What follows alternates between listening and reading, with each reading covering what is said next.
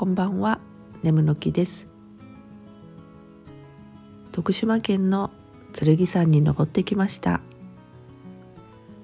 剣山に行ったのは今回で2度目です。前回行った時は冬だったんでリフトが止まってしまってて頂上まで行けなかったんですよ。でも今回は秋ですしお天気が崩れなければリフトに乗ってきれいに景色が見られるぞと意気揚々と前日から麓の民宿に泊まって万全を期していました。ですが前日からあいにくの雨夜中は土砂降りでした。朝になると雨足はやや落ち着いてきたかな。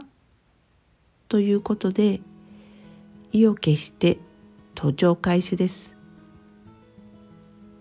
下界は真っ白で何も見えませんでしたが霧に包まれた剣さんは幻想的でもありそれはそれでなかなかおつなものでしたよ。